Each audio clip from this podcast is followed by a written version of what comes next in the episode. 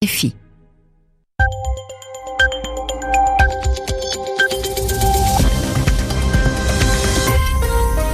RFI, 22h ici à Paris, 2h de moins en temps universel. Gilles Moreau. Bonsoir et bienvenue à ceux qui nous rejoignent. Voici votre journal en français facile présenté avec Mehdi Medeb. Bonsoir. Bonsoir Gilles, bonsoir à tous. Dans l'actualité, la Corée du Nord a nouveau débattu au Conseil de sécurité au lendemain d'un nouveau test nucléaire. Le Conseil a condamné à l'unanimité ce sixième essai. En ce qui concerne d'éventuelles nouvelles sanctions, les États-Unis préparent un projet qui sera débattu la semaine prochaine. Un cessez-le-feu a été conclu en Colombie entre le gouvernement et l'armée de libération nationale, le deuxième groupe rebelle du pays. Une annonce intervenue à l'avant-veille d'une visite du pape en Colombie. Les réfugiés fuyant les combats en Birmanie sont toujours plus nombreux. 87 000 Rohingyas sont arrivés ces derniers jours au Bangladesh. Au Kenya, la date de la prochaine présidentielle est maintenant connue. Ce sera le 17 octobre. Le journal en français facile. Au lendemain d'un nouveau test nucléaire, le Conseil de sécurité de l'ONU s'est à nouveau penché sur le dossier nord-coréen. Le Conseil a donc condamné à l'unanimité de ses membres ce sixième essai, le plus puissant de tous, et il a appelé à voter de nouvelles sanctions dès la semaine prochaine. Les précisions de Marie Bourreau, notre correspondante aux Nations Unies à New York. Faut aller vite et cesser les demi-mesures, a plaidé l'ambassadrice américaine Nikki Haley, alors qu'un nouveau test de missile balistique serait en préparation selon Washington. Les Américains veulent négocier dès cette semaine un huitième train de sanctions pour un vote lundi prochain. L'ONU avait déjà adopté le 5 août dernier des sanctions économiques privant Pyongyang d'un milliard de dollars de revenus en interdisant les exportations sur le charbon, les minerais et les produits de la pêche. La question est donc maintenant de savoir comment aller plus loin. On sait les Américains favorables à un embargo sur le pétrole, ce que les Chinois ont toujours rejeté de peur d'un effondrement du régime. Les Occidentaux ont quant à eux insisté sur des sanctions économiques et sectorielles sans apporter plus de précision. Pékin, en tant que principal allié de Pyongyang, est donc sous forte pression. L'ambassadeur chinois a réitéré sa proposition d'un gel des manœuvres américano-sud-coréennes contre une suspension des programmes d'armement nord-coréens, une proposition que l'ambassadrice américaine a très violemment rejetée, la qualifiant d'insultante. La Chine n'a donc d'autre choix que de négocier, mais la portée des nouvelles sanctions témoignera du sérieux de Pékin à mettre un coup d'arrêt au programme nucléaire nord-coréen. Marie Bourreau, New York, RFI. On est maintenant fixé sur la date de la nouvelle présidentielle au Kenya. Ce sera le 17 octobre sur décision de la commission électorale. Les Kenyans qui avaient reconduit le président Kenyatta doivent revoter après l'invalidation du scrutin du 8 août par la Cour suprême. Les autorités du Burundi gravement mise en cause dans un rapport de l'ONU, un rapport qui dénonce des crimes contre l'humanité et autres atteintes aux droits de l'homme. Ces actes ont été perpétrés dans le cadre d'une attaque généralisée contre la population civile.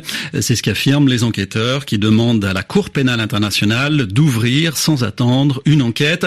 Le gouvernement burundais a réagi en dénonçant un complot occidental qui selon lui restera sans effet alors que l'opposition dit espérer l'ouverture d'une nouvelle ère d'espoir pour mettre fin à l'impunité. Fin de citation. En Colombie, un accord de cessez-le-feu a été conclu entre le gouvernement et les rebelles de l'ELN, l'armée de libération nationale. C'est le deuxième groupe rebelle dans le pays après les FARC. Les FARC qui de leur côté ont déjà conclu un accord de paix avec les autorités colombiennes. Le président Juan Manuel Santos est intervenu à la télévision expliquant que ce cessez-le-feu entrerait en vigueur le 1er octobre et qu'il serait reconduit en janvier prochain dans la mesure où il sera respecté avance sur les autres points. Marie-Ève de Teuf est notre correspondante à Bogota, la capitale colombienne. L'annonce du cessez-le-feu avec les Elenos, comme on les appelle ici, n'a pas vraiment surpris. Depuis des semaines, la rumeur courait que les guérilleros de l'ELN allaient faire un geste à l'occasion de la venue du pape François, attendu ce mercredi à Bogota. L'ELN est historiquement très proche de l'église catholique. Dans les années 60, plusieurs prêtres, dont le très célèbre Camilo Torres, avaient rejoint les rangs de l'organisation armée. Mais le lien s'est distendu et il est permis de penser que le cessez-le-feu résulte surtout d'un calcul politico-médiatique de l'ELN et du gouvernement. Il s'agit d'un cessez-le-feu bilatéral, c'est dire que l'ELN marque le point. Le gouvernement aurait évidemment préféré un cessez-le-feu unilatéral à l'image de ce qu'il avait obtenu des FARC. L'ELN est une organisation très décentralisée, beaucoup moins disciplinée que ne l'étaient les FARC. La question maintenant est évidemment de savoir si le cessez-le-feu sera respecté dans la durée. À court terme, le pape peut d'ores et déjà se féliciter du succès de sa visite. Marie-Ève de Teuf, Bogota, RFI. Après le passage dévastateur de Harvey, l'Amérique surveille de près l'évolution dans les Caraïbes d'un autre ouragan baptisé lui Irma. Le gouverneur de Porto Rico a décrété l'état d'urgence et mobilisé la garde nationale en prévision de l'arrivée d'Irma. De son côté, l'île française de la Guadeloupe est passée en alerte orange cyclone. Les réfugiés fuyant les combats dans le nord-ouest de la Birmanie sont toujours plus nombreux.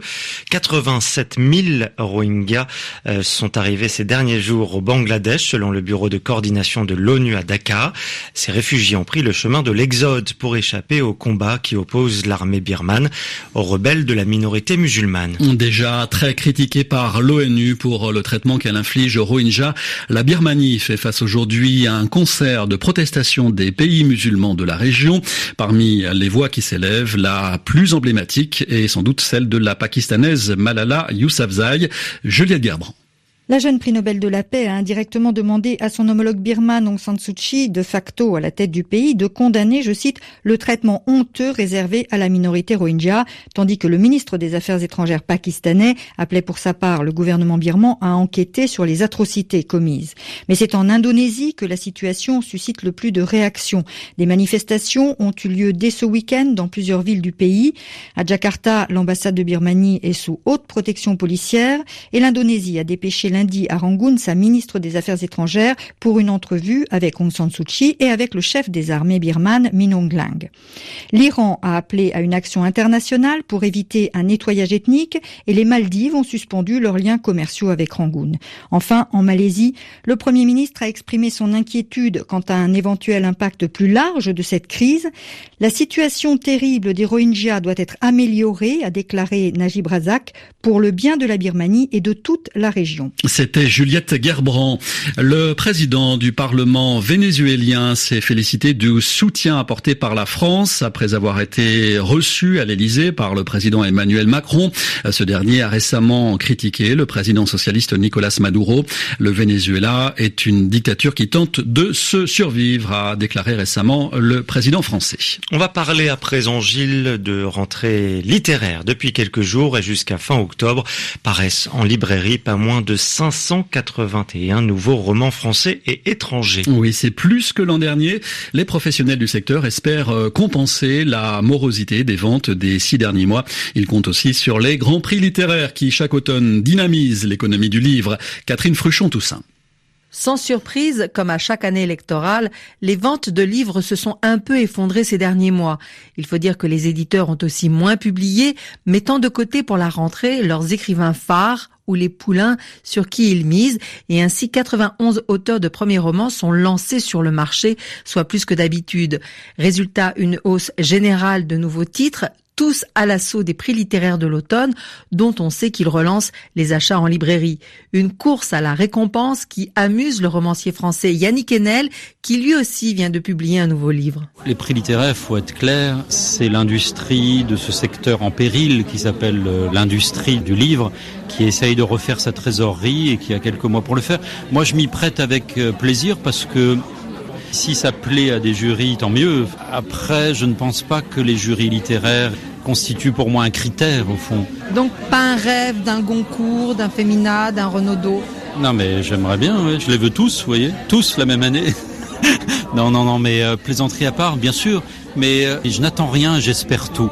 Espérer des lecteurs et des prix, c'est en effet le credo des 581 auteur qui publie en cette rentrée littéraire. Catherine Fruchon-Toussaint à l'US Open de tennis. Rafael Nadal est en quart de finale après sa facile victoire en 3-7 sur l'Ukrainien Dolgopolov. Son prochain adversaire est le Russe Andrei Roubev qui lui a sorti le Belge David Goffin.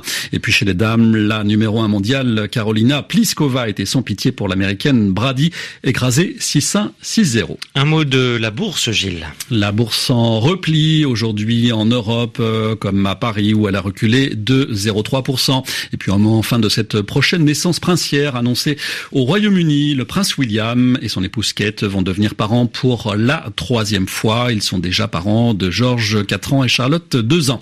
C'est la fin de votre journal en français facile. Bonsoir à tous. Bonsoir Mehdi. Bonsoir à tous.